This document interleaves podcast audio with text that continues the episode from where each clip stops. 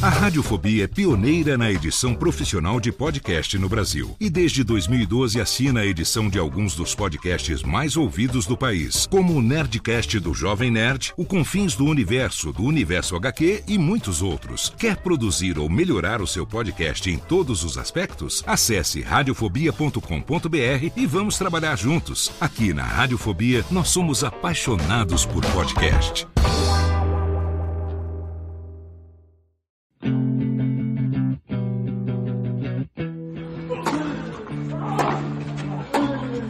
Começa agora o Backhand na Paralela, o podcast sobre tênis que vai além das quadras. Apresentação de Jeff Paiva e comentários de Ariane Ferreira. Ready?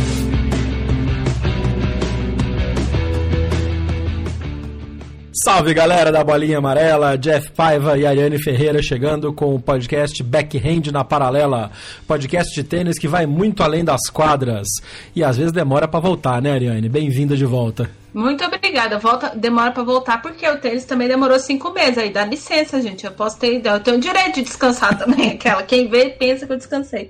Mas é isso, gente. Voltamos e é isso. Vamos falar de tênis. Bora falar de tênis. Bora falar de tênis, do que está acontecendo, das tentativas de restabelecimento de calendário, tentativa e erro pra caramba.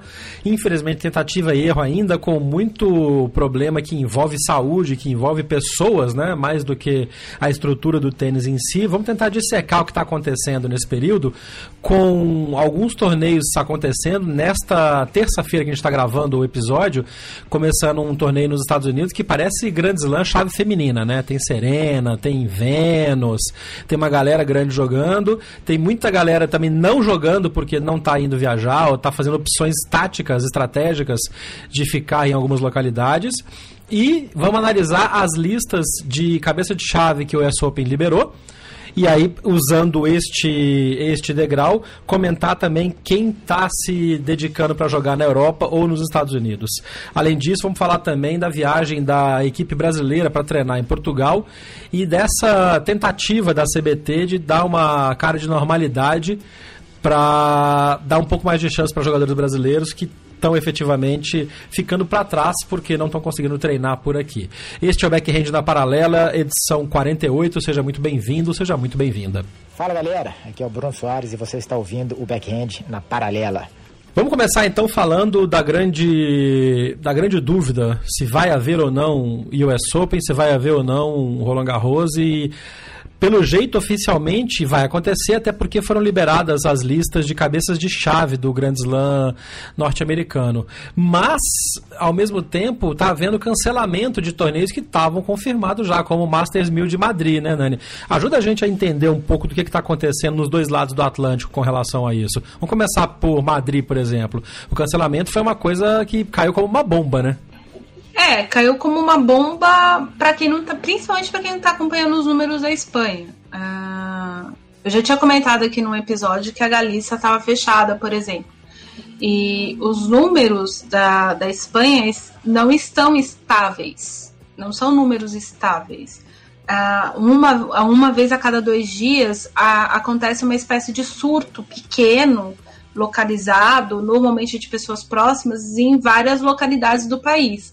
E a gente está numa fase de muita transição de espanhóis dentro da própria Espanha, de europeus na Espanha e de espanhóis em Portugal, porque a gente está no mês de férias de todo mundo. Então tá todo mundo de férias. Uhum. Uh, por exemplo, a cidade onde uhum. eu moro, ela está empesteada, como diz a minha mãe, de italianos e espanhóis. Uhum. Uh, tem franceses também, tem muitos franceses. Só que a maioria dos franceses também gosta muito de fazer turismo na França.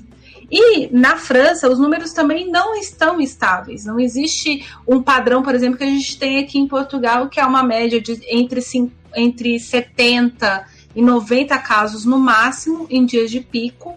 A média é que apareçam 50 casos, quando aparece 50 casos a cada dois dias. E a gente está tendo um dia com morte, dois dias sem aí num outro dia tem seis mortes, aí passa três dias sem, porque o número, obviamente o país é pequeno, a população é muito pequena, os números aqui são muito mais fáceis de estarem estáveis.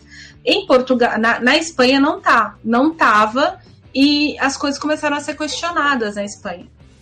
Todas as coisas, principalmente por conta do surto que teve na Catalunha. E por conta disso, uh, o, a, os institutos espanhóis fizeram uma pesquisa de curva e eles já sabem que a curva da Espanha está subindo de novo. Eles não sabem quando vai ser o pico, quanto vai ser o pico e como vai ser o pico, mas a curva uhum. está subindo novamente. Mas configura, configura a segunda onda ou ainda é a primeira onda que continua batendo? Eles consideram ainda um. Agora eles já estão começando a falar em segunda onda aqui. Mas até tá. o antes do cancelamento de Madrid falava-se de reverberação. Por conta tá. do, do tempo de, de, de, incubação do vírus de 14 dias. Uma questão de reverberar ainda coisas da primeira onda. Tipo, pensa num terremoto, é como se fosse uhum. uma onda sísmica a cada, sei lá, seis horas. É. Então é mais um ou menos esse, esse era o processo que eles estavam pensando sobre ele. E aí, a, o secretário de, de saúde da, da cidade é, chamou o Feliciano Lopes, fez uma reunião com o Feliciano e falou: olha, vocês querem ter 50% de público, eu vou liberar 20% e é isso que tem. Daí, quatro dias, ele, ele nota que o número está subindo, em vez de abaixar. Estava subindo numa escala de 4% por dia, é uma escala alta. Então, uhum. Então, ele mandou uma, uma mensagem e falou: Olha, a gente ainda não vai proibir nada até a data, a gente calcula que até a data a gente ainda não vai ter, por exemplo, 50% das nossas UTIs ocupadas por essa doença.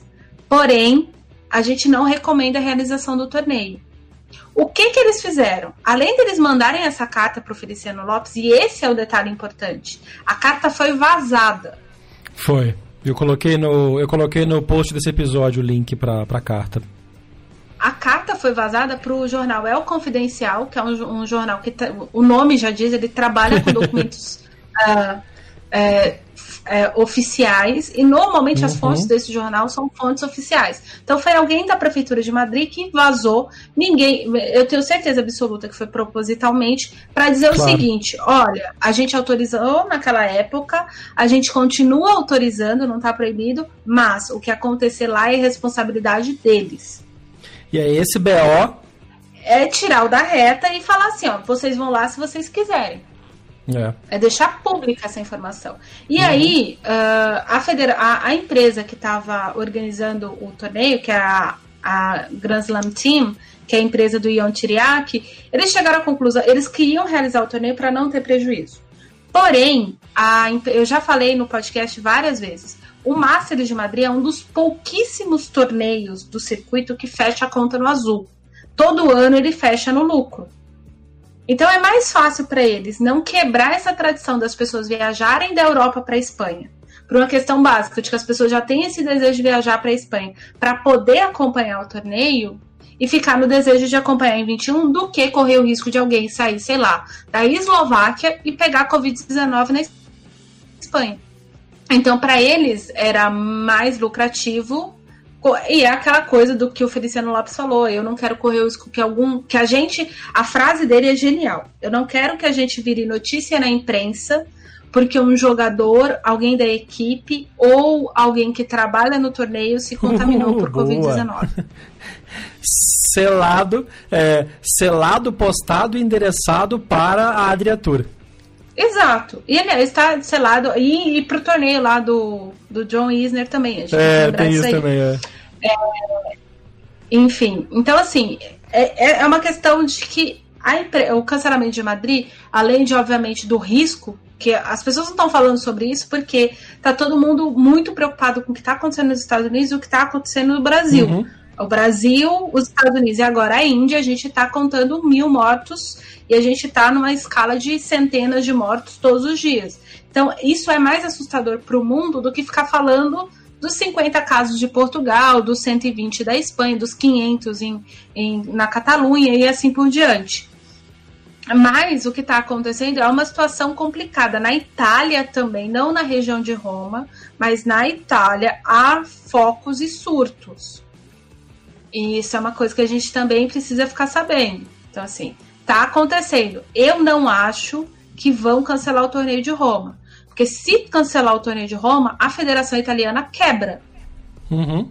A Federação Italiana precisa, não é nem. A, a Federação Italiana precisa nem que. Ah, eles estão lutando para tentar vender ingressos, né? Tanto é que já fizeram lá o movimento. Inclusive, teve uma, uma, uma entrevista do presidente da, da FIT, né, da Federação Italiana, falando que ele estava conversando diretamente com o governo, porque os jogadores estavam preocupados em sair dos Estados Unidos para jogar na Itália sem tendo que cumprir quarentena. Então Isso, ele estava lutando com o governo porque era importante não só ter o torneio, como ter os melhores jogadores. E aí saiu essa saiu essa essa publicação no Diário Oficial da Itália de que exime os jogadores que tiverem vindo dos Estados Unidos de dessa quarentena, desde que tenham feito o teste 48 horas antes. Exato, e tem que chegar com teste é, na, na, na, imigração, né? Como dizem. Teste PCR, Isso. não teste Exato. rápido. É, tem que ser o PCR. Então tem, tem todo esse processo, e aí a Federação Italiana precisa nem que seja vender patrocínio e, e receber a cota de televisão pela transmissão, uhum. eles precisam receber. É, eu acho complicado, assim, para vários lugares aqui ainda, realização de torneio. Na França, uh, a gente sabe que o, o número de contaminados está relativamente mais estável do que em outros países, mas continua um índice alto. Uh, porém, a região de Paris já baixou o, esse índice uh, em comparação a outras regiões do país. Por exemplo, Nantes. A Paris, proporcionalmente em termos de, de população, Nantes é infinitamente menor, mas estou falando questão proporcional, populacional, Sim. a da, de Paris, a contaminação na região metropolitana de Paris é inferior à região de Nantes. Então, ok, assim, por enquanto eles estão trabalhando, a Federação Francesa está brigando para vender 50% dos ingressos, o que eu acho um absurdo, mas ok. Assim, por mim não ia ter tênis, gente. É, eu vou deixar bem claro a opinião para vocês. Para mim não estava tendo é. tênis, e é isso, a gente não está em momento disso. Mas já que vai ter, é, as pessoas também estão comprando ingressos sabendo do risco. Então, também ninguém está indo lá cega sendo enganado por ninguém. Então, a, a sua pergunta é: vai ter os torneios? Vai. Com certeza vai, porque a Federação Francesa também depende do dinheiro de Roland Garros para existir, para manter os clubes. E tem um detalhe: é, agora eu não lembro se foi na rádio francesa ou em, uma das rádios de, de, notícias que, que tem programas de tênis da França, saiu a informação de que alguns clubes do país já estão fechando as portas. Porque não tem é. para manutenção, para manter os empregados, precisa de uma, de uma verba de dinheiro, uh, e aí as pessoas teriam que ir lá jogar, e não, as pessoas não estão indo. Então tem, tem esse pequeno detalhe assim de que alguns clubes pequenos das cidades é, tão... Que é a mesma coisa que acontece com a parada de reabrir comércio e as lojas estão quebrando do mesmo jeito, porque reabriu, ao reabrir volta a pagar todos os custos, aluguel e tal, e ninguém está indo comprar, porque ainda tem gente que tem bom senso de não sair para, enfim, para botar a cara na rua. Aqui no Brasil, por exemplo, os clubes reabriram e aí teve um primeiro influxo muito grande. Eu voltei a jogar na Paulistana, que é onde eu treino, que é quadra coberta, mas toda ventilada, fizeram abriram portas, fizeram outras coisas para garantir a, a, os protocolos, tem álcool nas quadras, inclusive, não tem só álcool na entrada, tem álcool na quadra para você fazer a virada. Teve um primeiro influxo muito grande de, de, de, de atletas, assim como na play tennis também, mas depois já deu uma caída de novo. O povo veio tirou do sistema, né? Ah, vamos jogar, vamos jogar. E aí, à medida que as cidades vão tendo esses refluxos de número, pessoas diminuem ou aumentam a, a quantidade de exercício. E é normal, vai reabrir e os clubes dão outra coisa. E na França, por exemplo, o clube lá na cidade da minha mãe, onde eu jogo quando eu tô lá, que é o Bocage Tênis Clube, tá ameaçado de fechar exatamente por isso que a Dani falou. Porque não tá tendo dinheiro e a federação não tem. Até tem um plano para distribuir uma verba para manutenção, mas não aguenta segurar todo mundo, né? Não, não dá para segurar todo mundo. Então tem esses pequenos detalhes que estão acontecendo na França. Ah, lembrei, eu vi na rádio, mas também vi o Jeremy Chardy dizer isso num podcast é, que há alguns lugares na França que já tem clubes fechados e outros que eles estão dependendo da realização de Roland Garros para o clube continuar existindo. Isso, porque a federação pega dinheiro e distribui para as entidades municipais. É, então, por conta desses pormenores, assim, a França é um grande celeiro de jogadores. A gente olha para o top 100, tem um monte de jogador aí jogando. É, não, a federação precisa continuar existindo, senão o tênis vai. O, o, o esporte no país. É, esse é o processo, né? Uh, se não está tendo como jogar agora e daqui um ano e meio não vai ter, é, a gente vai ter uma quebra de geração de jogadores. Essa é a grande verdade. Porque a formação de atletas ela é anual. Porque tem mil entrando hoje, vai começar a funilar, funilar, funilar. Quando for o profissional, dos mil, tem três tentando ser profissionais. E um, é. no máximo, vai conseguir ser profissional por ano. Então, se você tem uma quebra de ruptura grande, uma quebra de clubes, você perde de mil, você cai para 800. Então, esse negócio do funil lá na frente vai ter menos jogadores. É, para a sobrevivência a longo prazo do esporte, tanto o US Open quanto o Roland Garros precisam acontecer como o torneio de Roma. Eu acho que é por uhum. isso que está todo mundo forçando a acontecer. E existem federações que têm grana para segurar o barco, que é o caso da Federação Suíça, por exemplo, vai, vai ter um prejuízo, mas dá para segurar. A, a, Federação Japonesa, a Federação Chinesa, mas porque são países que têm um processo de formação diferente, tem um, um, uma, a presença dentro do tênis é diferente. Né? proporcionalmente, por exemplo, a Suíça tem uma população muito maior do que tem jogadores profissionais, comparados com outras nações. Sim. O Japão é a mesma coisa. A maioria dos jogadores profissionais do Japão hoje são formados fora do Japão. Osaka, Nishikori, Nishioka, Taro Daniel. É, todos esses jogadores eles se formaram nos Estados Unidos. Eles, não se, eles se formaram, obviamente, em academias particulares, mas academias particulares que também são assessoradas, nem que seja por projetos pequenos, mas projetos todos da Federação Norte-Americana. E a Federação Norte-Americana, por mais que não tenha um monte de jogador brilhante aí, não tem mais o número um do mundo desde 2003 é, no tênis masculino, vamos deixar isso claro. Uhum. É, é. A, federa a Federação Norte momento Andy Murray. É, a Federação Norte-Americana ela trabalha muito com esse processo. Olha, a Osaka veio para cá com 11 anos. Olha, a Zarenka ela veio para cá com X anos. Então, eles trabalham com esse processo, inclusive, para continuar é, influenciando pessoas americanas a tentar o esporte, a praticar o tênis e assim por diante.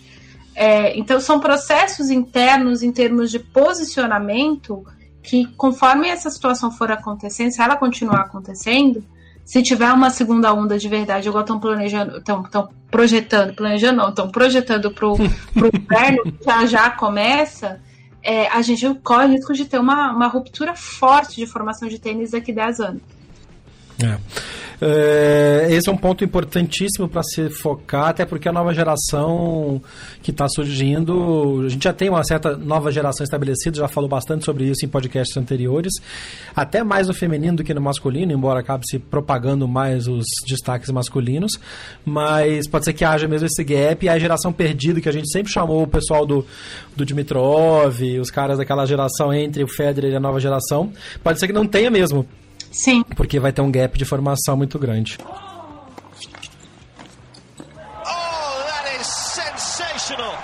É, para falar do, do US Open, e a gente tem a, a, lista de cabeças de chave de jogadores que não estão. A lista de jogadores que não estão inscritos é até maior, ou, mai, ou tão importante quanto a lista dos cabeças de chave, né, Nani? A gente teve o, o no lado masculino o Federer, obviamente, porque tá, tá fora de combate por causa da operação. O Nadal já falou que não vai. Muitos dos jogadores europeus disseram que não vai, mas o Djokovic tá teoricamente confirmado, né? Ele não recusou oficialmente ainda, mas nem confirmou oficialmente ainda, né? É, oficialmente ele tá na lista, então oficialmente ele vai jogar. é... Boa, tá, ok, é, faz sentido. É. Eu quis dizer que assim, ele não falou, ó, tô indo mesmo, né? Ele tá na lista. Sim, é... Mas ele não deu o 100%, é, né? porque, ele, porque dizem que o Djokovic tá pressionando, estaria pressionando a, a federação, na verdade a ATP, a conseguir a isenção da quarentena, que a gente já falou que já vai acontecer para quem chegar na Itália. Uhum. É, a, a, a lista. A lista tem muito mais coerência no tênis feminino, AVA, do que no tênis masculino.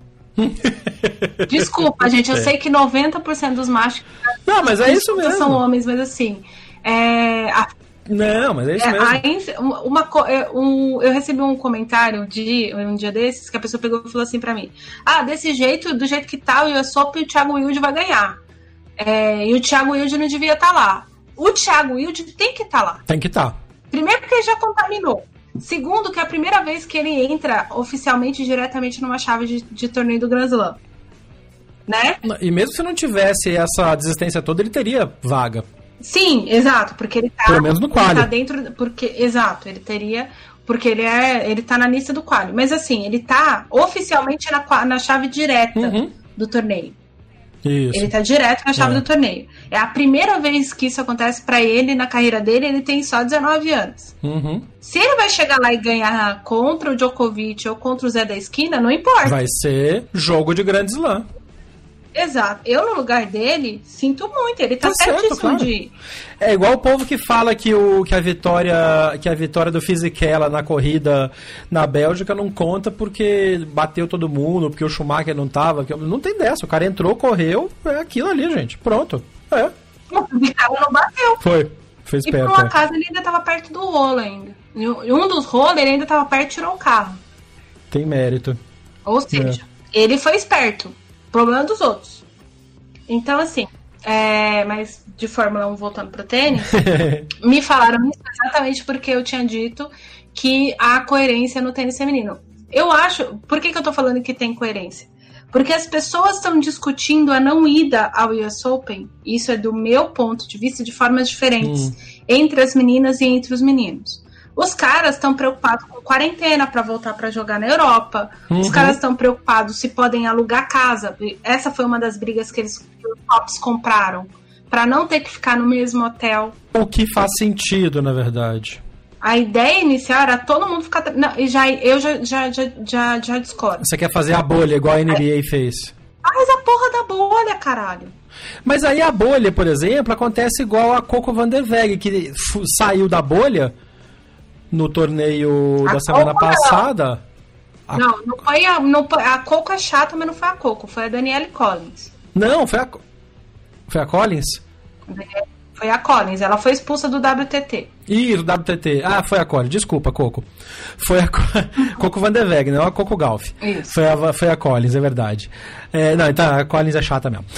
então, aí saiu da bolha, saiu voltou. Assim como o Sérgio Pérez, para falar de novo da Fórmula 1, tava todo mundo na raia da bolha lá, o Sérgio Pérez me vai no México, tira foto sem máscara, faz um ou dois eventos lá. Teoricamente foi para visitar a, a família, o pai, o avô que estava doente.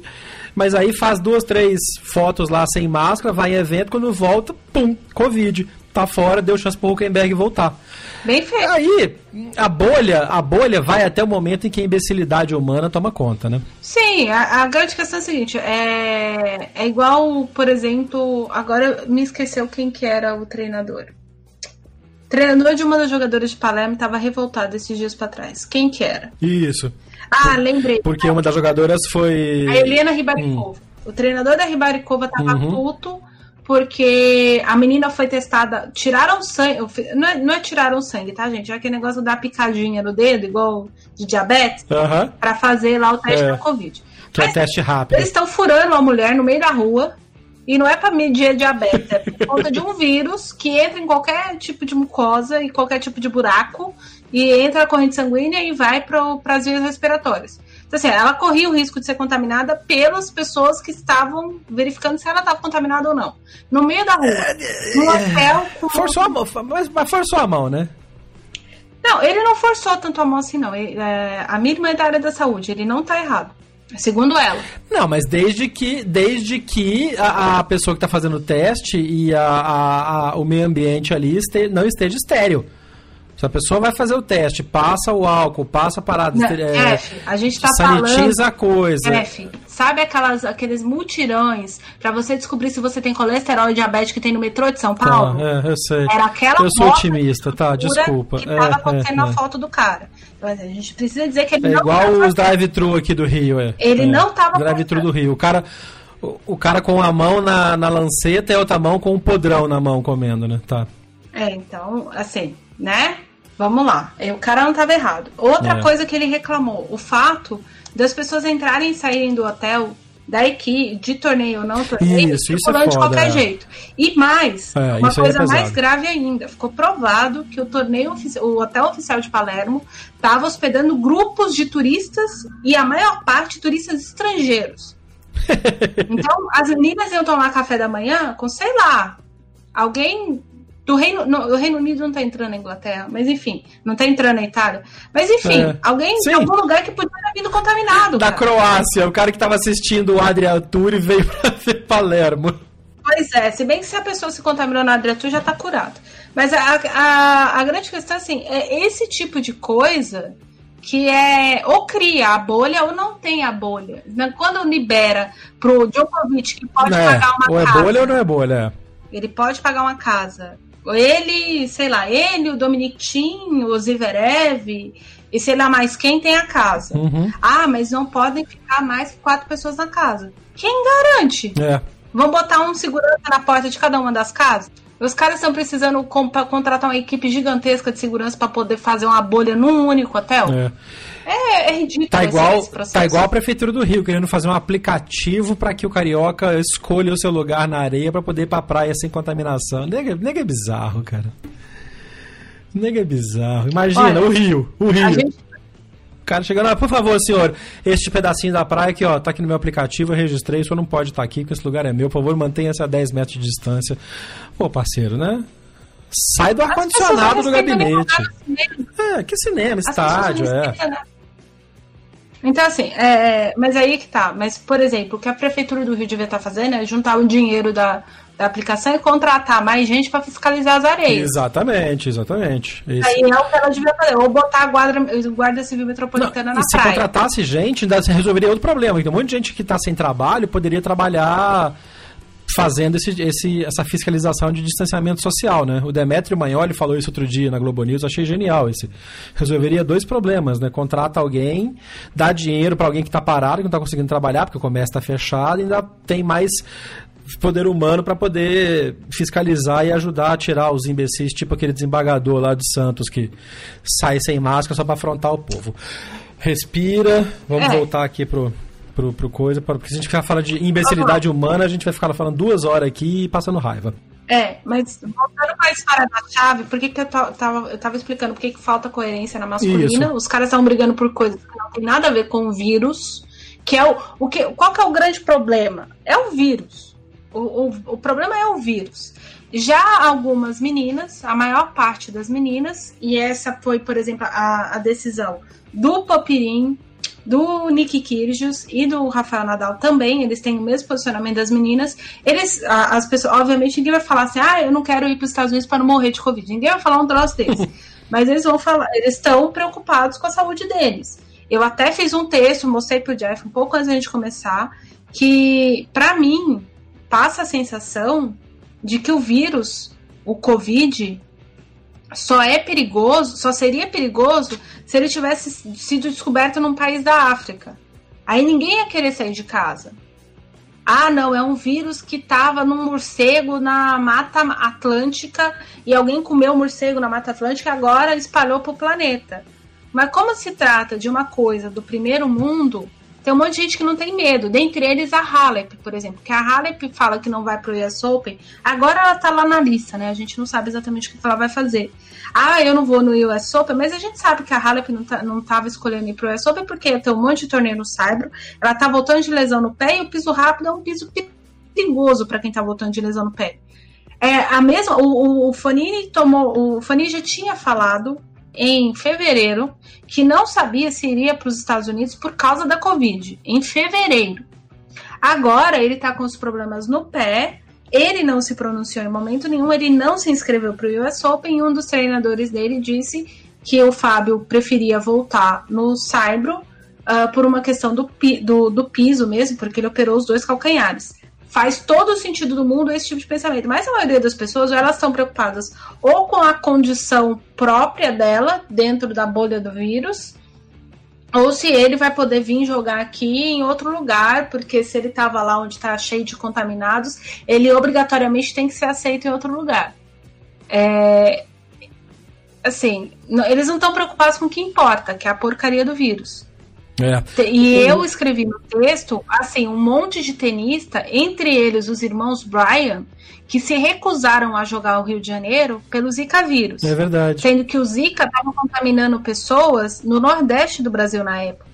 Já não tinha quase caso nenhum de zika no Rio. E olha que o Rio adora, adora cultivar Aedes aegypti por aí, que a gente sabe, né? É. O sempre é o lugar que mais tem dengue, mais tem chikungunya e tal. Naquela época, já não estava tendo circulação de, de, do vírus, praticamente, no, no Rio de Janeiro. E mesmo a Halep foi uma delas estava preocupada com o futuro da futura família que ela teria, sendo uhum. que já estava provado que o vírus só atuava em grávidas que se contaminavam grávidas. É, porque aí tem aquela coisa da desinformação e, e da maneira como o povo vê o Brasil e acha que, igual os Simpsons, né? Que o cara sequestra o Homer no Rio, pega um barco e tá na Amazônia em dois quadros. Mas, mas aí é que tá. A grande questão é a seguinte: quando você é o editor, o, um dos roteiristas dos Simpsons, que é considerado um desenho de humor, que tem seu ponto satírico, uma coisa é você não pesquisar sobre o que você está desenhando, necessariamente você criar um dentro do imaginário popular. Outra coisa é você dizer que você não vai jogar uns Jogos Olímpicos uhum. por uma situação que não, era claro. notícia no mundo inteiro. É. E outra coisa, ela podia ter acionado a federação, o Comitê Olímpico Romeno. Você acha que se o, o, o Zika vírus fosse extremamente é, prejudicial tinha tido a Olimpíada não, do Rio? Claro que não. Claro não que tinha. Não. Usou desculpa que queria para isso. Exato, se fosse a, a Romênia, algum país, não precisava ser a Romênia, podia ser, sei lá, as Ilhas Seychelles. Que iam boicotar os jogos. Podia ter se recusado a É, é. é, não vamos. E assim, e estava no direito deles. Sim. Pra... É, essa é a questão, sim. Para então, quem quiser ler esse texto, enfim. eu coloquei o link da, também no post desse episódio, no Medium da, da Ariane, para ler essa análise que ela fez da comparação das duas situações.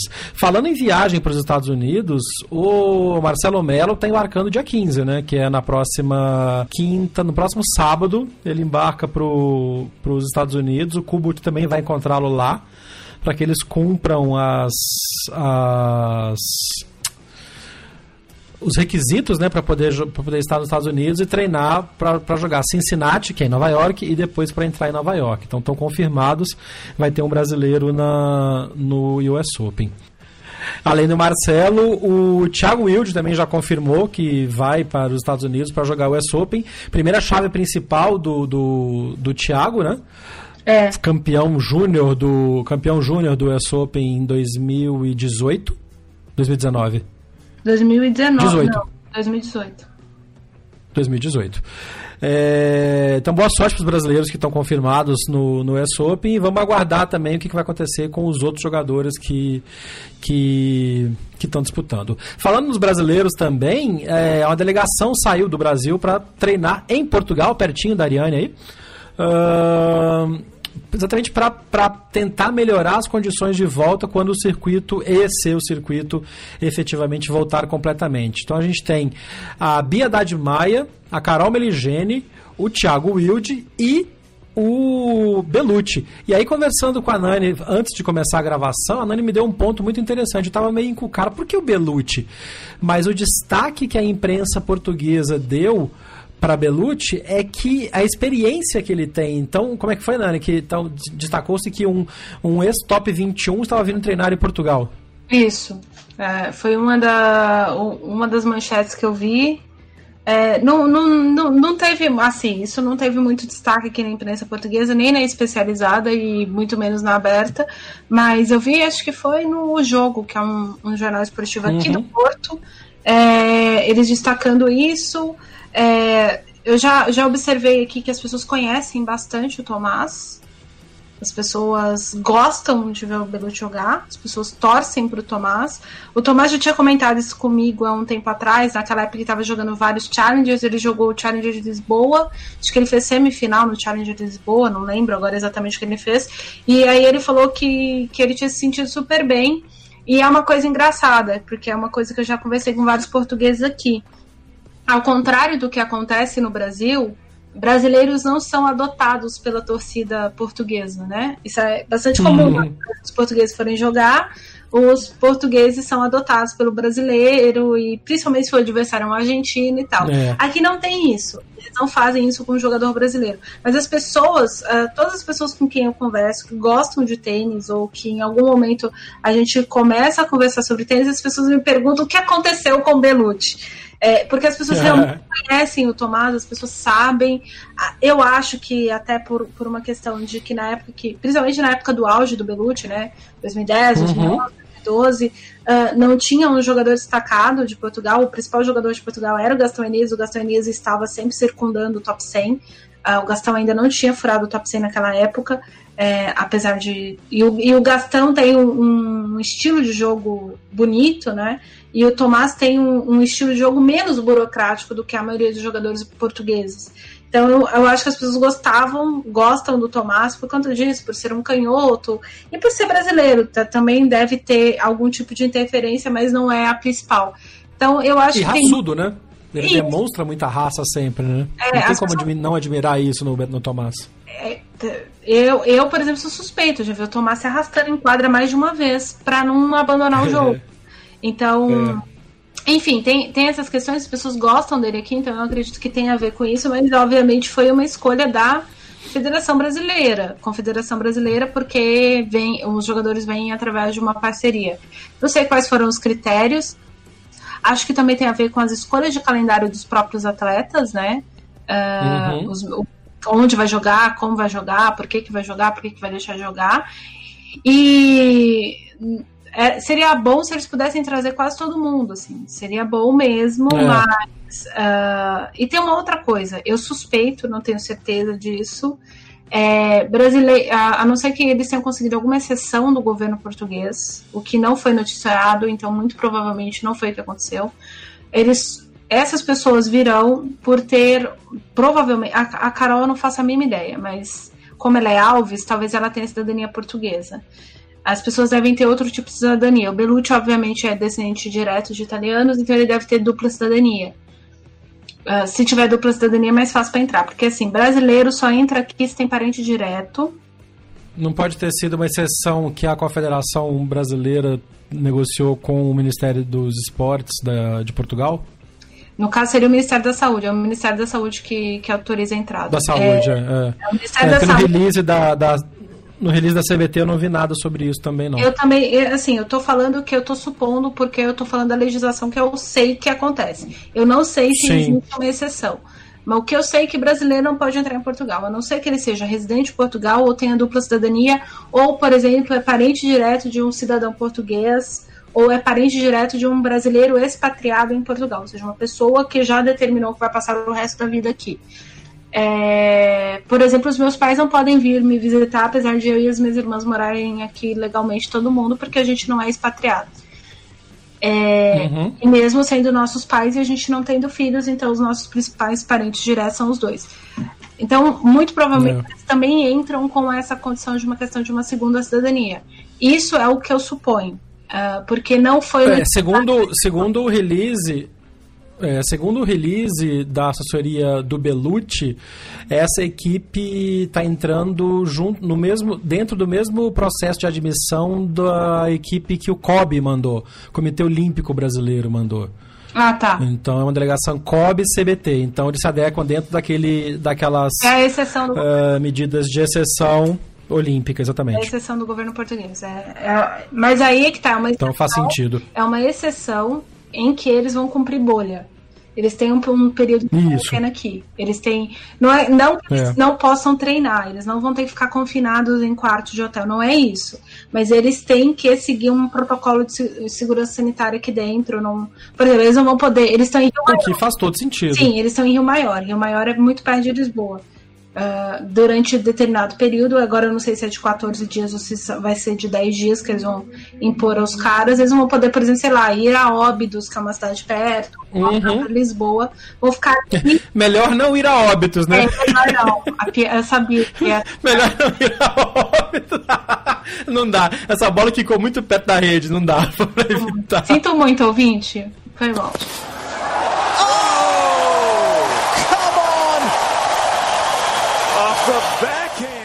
Não, mas aí, o complexo de, de Rio Maior, você estava comentando mais cedo, é um baita lugar, né? Um baita complexo interessante da Federação. Ah, uh, eu... é, da Federação de Tênis ou é da Confederação de Esportes então, vamos de lá. Portugal? Eu não conheço o complexo. Né? Eu, vi, eu vi que tem alguma estrutura de quadra, é, piso rápido. Uhum.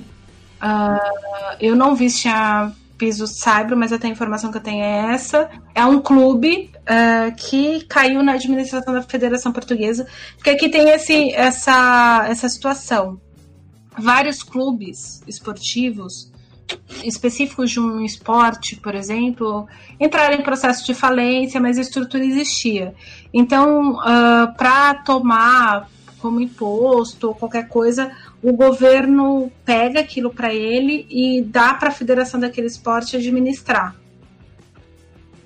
Então, é o que aconteceu com o Complexo de Rio Maior, que não é assim uma coisa muito gigantesca, mas é um clube é, de estrutura, que já tinha estrutura e que é administrada pela Confederação Portuguesa. Inclusive, é, inclusive eu estou colocando também no post desse episódio o, o, link da própria do próprio Comitê Olímpico Brasileiro que fala sobre o Centro de Alto Rendimento de Rio Maior, que é onde os atletas estão hospedados. São mais de 200 atletas do time Brasil que vão estar em Portugal, dentro dessa, dessa estrutura de treinos que tem quadra, tem campo de futebol, é, atletismo, natação e quadras de tênis também.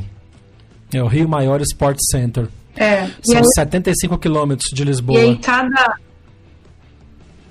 e cada uma das é, cada uma da, das confederações aqui, no, no caso de, de Portugal, administra a sua estrutura, por uma Legal. questão de necessidade de adaptação e tudo mais. Uh, eu, eu não estou conseguindo achar, porque o site da Federação Portuguesa simplesmente caiu. Ele não funciona, mas. Uh, enfim, é, Portugal tem uma série de centros de alto rendimento espalhados. Uhum.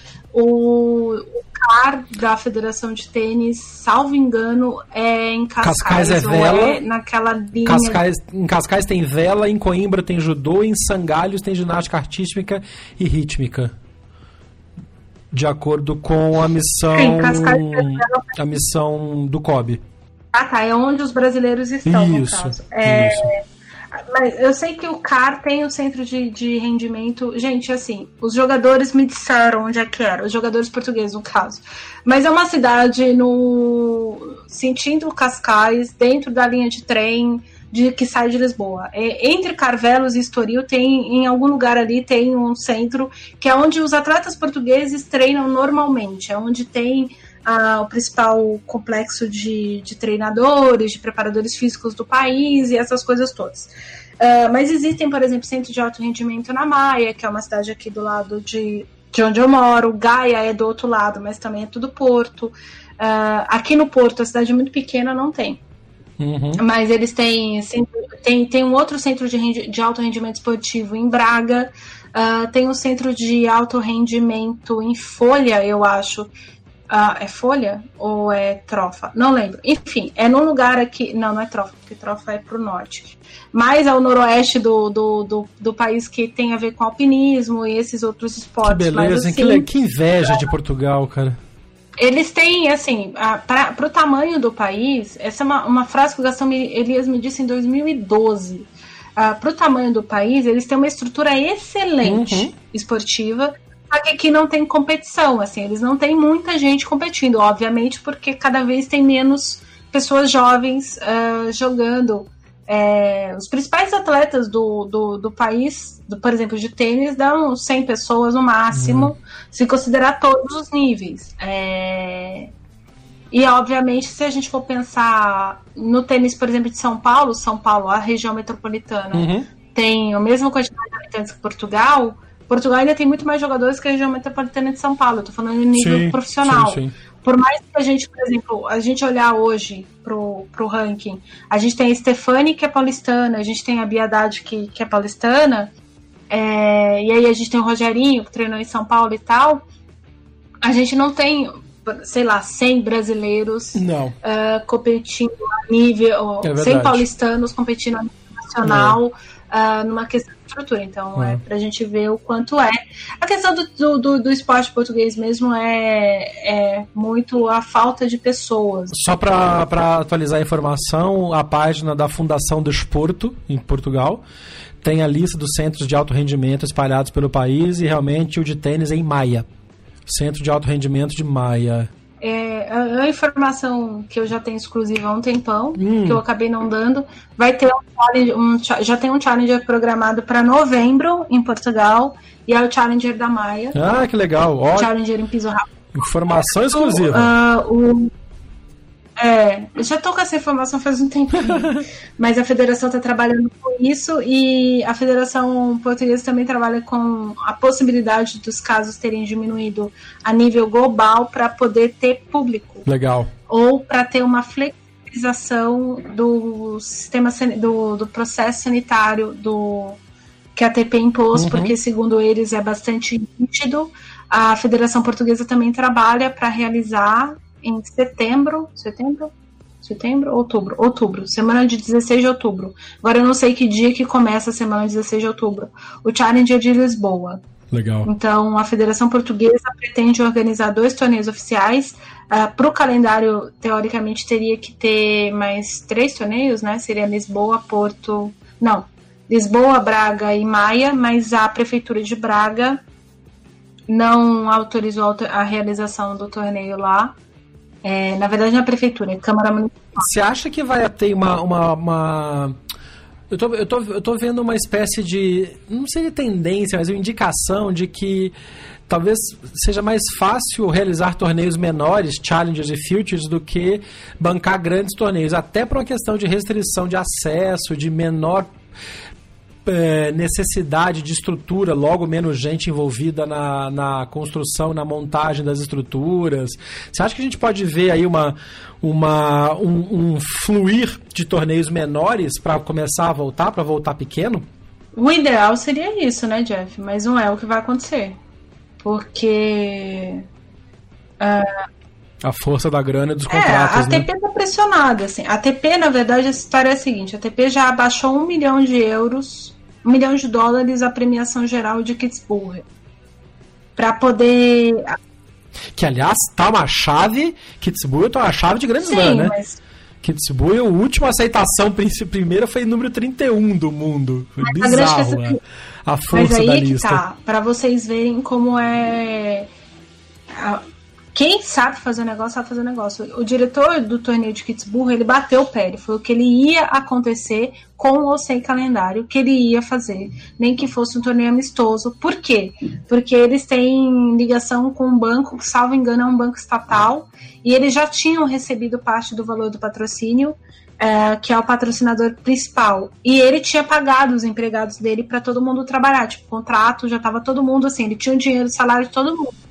Então não tem por que ah. não fazer o torneio. Está todo mundo aqui. É, eu posso pagar o salário de todo mundo. A gente já tem o dinheiro e, e, obviamente, aí eu não sei como é que funciona internamente as leis da Áustria. Mas se eles, por exemplo, têm um processo uhum. de licitação como acontece no Brasil, a partir do momento que você começa a receber, você tem que realizar. Não importa como, não importa onde, você tem é. que realizar o que você prometeu dentro daquele processo de, de venda de patrocínio, dentro do processo de venda de alguma coisa, ou que você ganhou um edital, ou alguma coisa assim, você tem que fazer o negócio acontecer dentro dos parâmetros lá que você foi contemplado com um contrato com o órgão estatal. Então, se isso funcionar na Áustria, Uh, o cara se organizou de um jeito.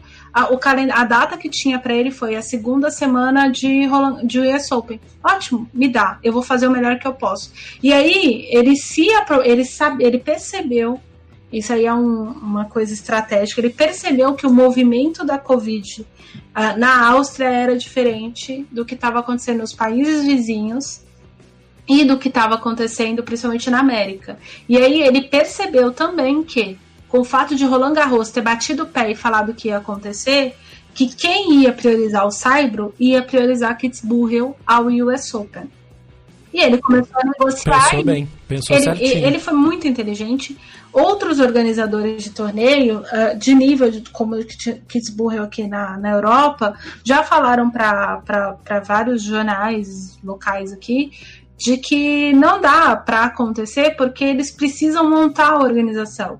Tem uma entrevista super interessante com o João Zilhão, que é o diretor do, do aqui do Estoril, Uh, no Racket, uh, a entrevista já tem mais ou menos um mês, em que ele explica um, po um pouco desse processo. O torneio de Estoril teve prejuízo, por quê? Porque a, a, grande quadra deles, eles precisam montar a estrutura da quadra. Apesar de ser um complexo de tênis que existe, é como acontecia com Pinheiros. Então tinha que montar aquela estrutura de quadra central. Ou com ou com Vila Lobos, que tem a quadra com espaço, mas montava-se toda a estrutura no Exato. parque. É. Isso demanda uma grana e um planejamento. E aí demanda coisa de 40, 50, dois meses, 50 dias, dois meses antes de você montar a estrutura, testar ela com vento, testar ela com chuva, depois você começar a botar gente lá dentro.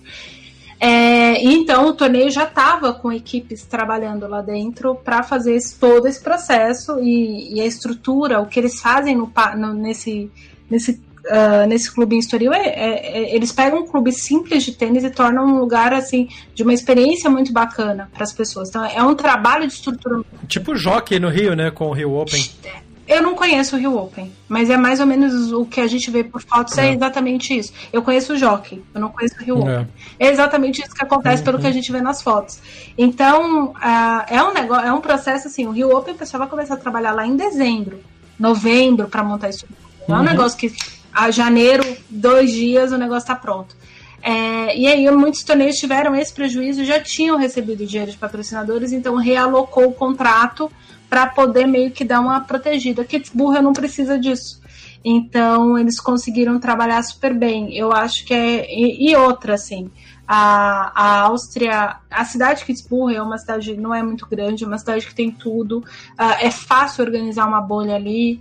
Uh, tem esse todo esse processo. Então, a proposta para os jogadores, principalmente para quem está com receio, porque querendo ou não, tem gente que está com medo, gente. Tem gente que tá com medo. E a maior parte dos claro. jogadores com quem eu conversei, e isso independente do nível, o medo dos jogadores não é ficar doente, é passar a doença para algum parente. Isso. Eles estão é, com medo é. disso. Porque é aquele negócio, né? Apesar da zoeira e tal, mas o, o, o, o, histórico de atleta, ele se encaixa nesse ponto. O Nishikori não vai ficar doente. Ou se ficar, ele vai, realmente vai ter força para aguentar. Mas se ele volta para casa e ele contamina a bachan dele, a vovozinha dele lá no Japão, ferrou, porque aí não tem como. É. Ela não vai ter como se segurar. Então é realmente essa preocupação com os e... outros. Só para fechar esse capítulo de Kitzbühel, o Dominic tinha o cabeça de chave número 1, um, cabeça é, número 3 do mundo. Depois a gente tem o Zverev, o Matteo Berrettini, número 8 do mundo. O Fonini está inscrito, número 11 e o cabeça 5 é o Roberto Bautista Gucci. E aí, a última aceitação direta foi o 31 do mundo, que é o Kenny Shikori. Na lista de alternates, quem está esperando para ver se entra, você tem Borna Chorit, Jean Struff, Guido Pella, Casper Ruud, Adrian Manarino, Ramos Vinolas, tudo isso fora. John Millman, Kyle Edmund, e se você reparar, nenhum americano. Tá todo mundo, quem, quem é americano está jogando nos Estados Unidos, os europeus estão tentando jogar na Europa e aí focando o Cyber. fecha no, no Edmund? Só top 50, então? Só top 50.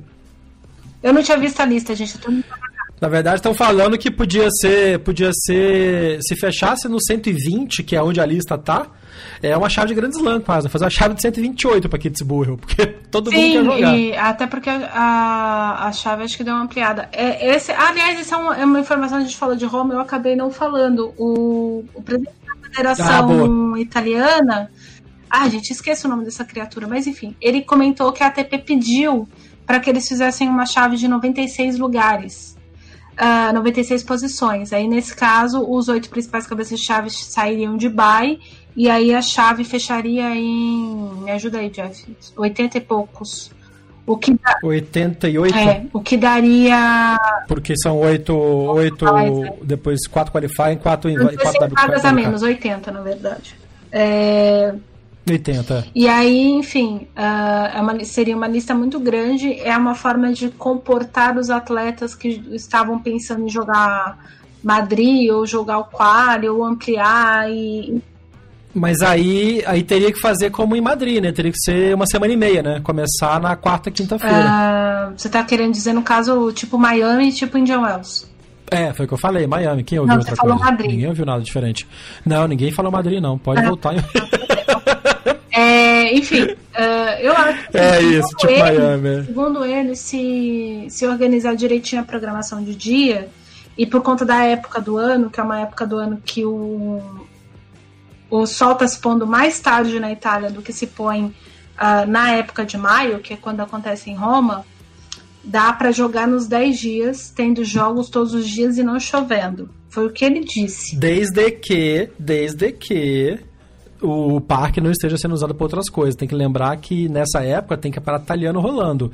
E o Estádio Olímpico de Roma fica no parque onde acontece o torneio. Então, o lado esquerdo é o Foro Itálico. É. Exatamente, que é, é, que é um dos lugares mais lindos do mundo de tênis. Assim, é se você viaja, quando voltar a poder viajar, que você puder visitar o Foro Itálico, vá. Porque a quadra Pietrangelo, que é aquela quadra que tem as estátuas em volta, acho que assim, é a coisa mais linda que eu já vi em tênis em toda a minha vida. E olha que eu já tive em alguns lugares bem icônicos do tênis. Mas a Pietrangelo é uma coisa absurda. Bom, Vamos, vamos fechar esse episódio então nessa nota positiva, lembrando, né, do, um, quase um Throwback Thursday. Lembrando de quando a, a estava lotada e o povo vendo os jogos encostadinho ali na, na, na estátua. Agradecer nossos ouvintes, agradecer os apoiadores da gente. Uh, de novo, pedindo desculpas pela periodicidade meio manca do podcast, mas como a Nani falou no início, o tênis está todo zoado também e a gente tem os, as, uh, os compromissos pessoais e as, os trabalhos que a gente tem, então não dá para falar toda semana. Também falar toda semana de nada acaba virando, né? É. Virando bate-papo de botequim sem, o, sem a cerveja e sem a companhia. É, porque daí vocês vão ficar ouvindo a gente imaginando a nossa cara você nunca viu uma foto nossa. é, minha gente, é isso. A gente tem. Uh, a gente, eu acho que a gente tem que só repensar. Eu sei que vocês que escutam a gente são fãs incondicionais desse esporte. Uh, muito provavelmente muito mais fãs do que eu. É, querem que o esporte volte logo, mas eu sei, assim, eu acho que eu, eu sempre achei que o esporte é reflexo da sociedade que a gente vive Uh, e por isso que em, em, alguns lugares a gente vê estruturas incríveis, mesmo não tendo nem gente para competir com ela. Acho que por uma questão, aqui no caso, é uma questão de, de oportunidade para todo mundo, então é por isso que tem. Não é porque tem dinheiro, o país não tem dinheiro. A gente, eu tô, a gente está falando de Portugal, país pobre. Portugal uhum. não é um país rico, é só o país que tem o euro como moeda oficial, mas não é um país rico. Uh, mas a, a ideia é de que haja mais oportunidades para todo mundo. Então, as oportunidades elas têm que vir conforme a gente disponibiliza. É por isso que tem um monte de universidade, é por isso que tem um monte de complexos de alto rendimento esportivo. E Uh, exatamente por isso, será que a gente está numa sociedade que comporta ter um torneio do tamanho do US Open com ou sem bolha? Eu não sei. É... Ou de Roland Garros? Ou de Roland Garros, com a presença de público.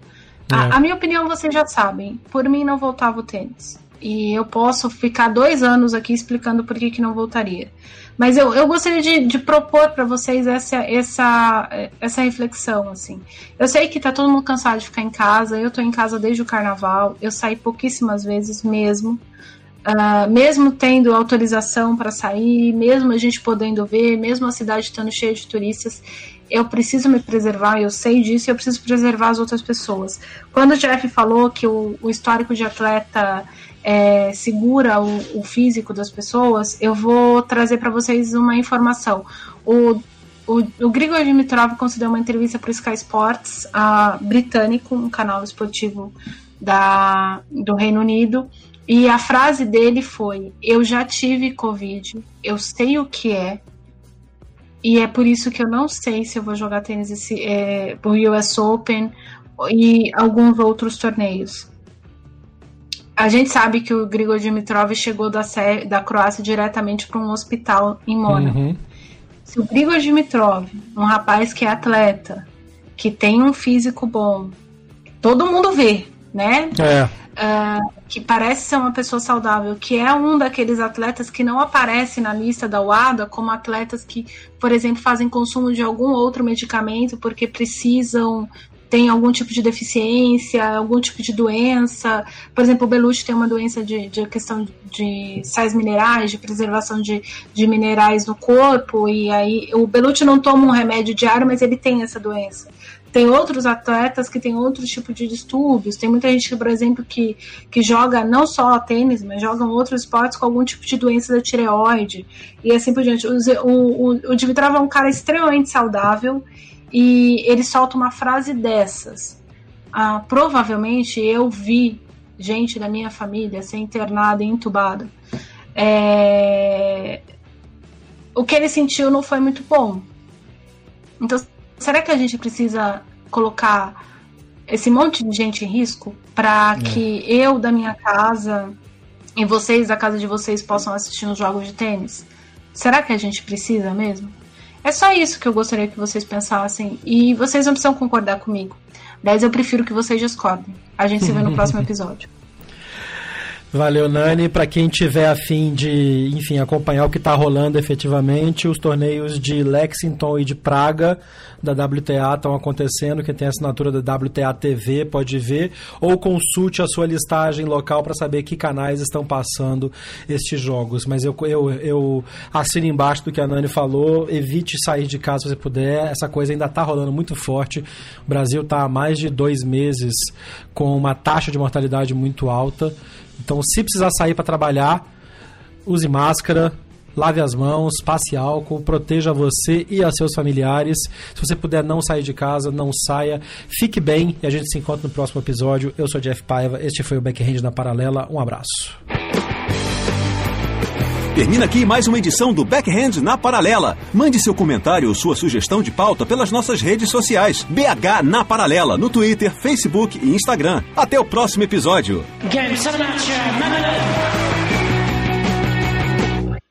Este podcast foi publicado pela Radiofobia Podcast Network. Olá, eu sou Léo Lopes e quero convidar você a ouvir o Pod Notícias, a sua dose semanal de informação sobre o mercado de podcasts no Brasil e no mundo. Um podcast curtinho de 15 minutos com o resumo de tudo que acontece nesse universo do podcast que cresce a cada dia e que chega até você toda segunda-feira às 7 horas da manhã no seu agregador de podcast preferido e também no YouTube. Acesse agora em podnoticias.com.br.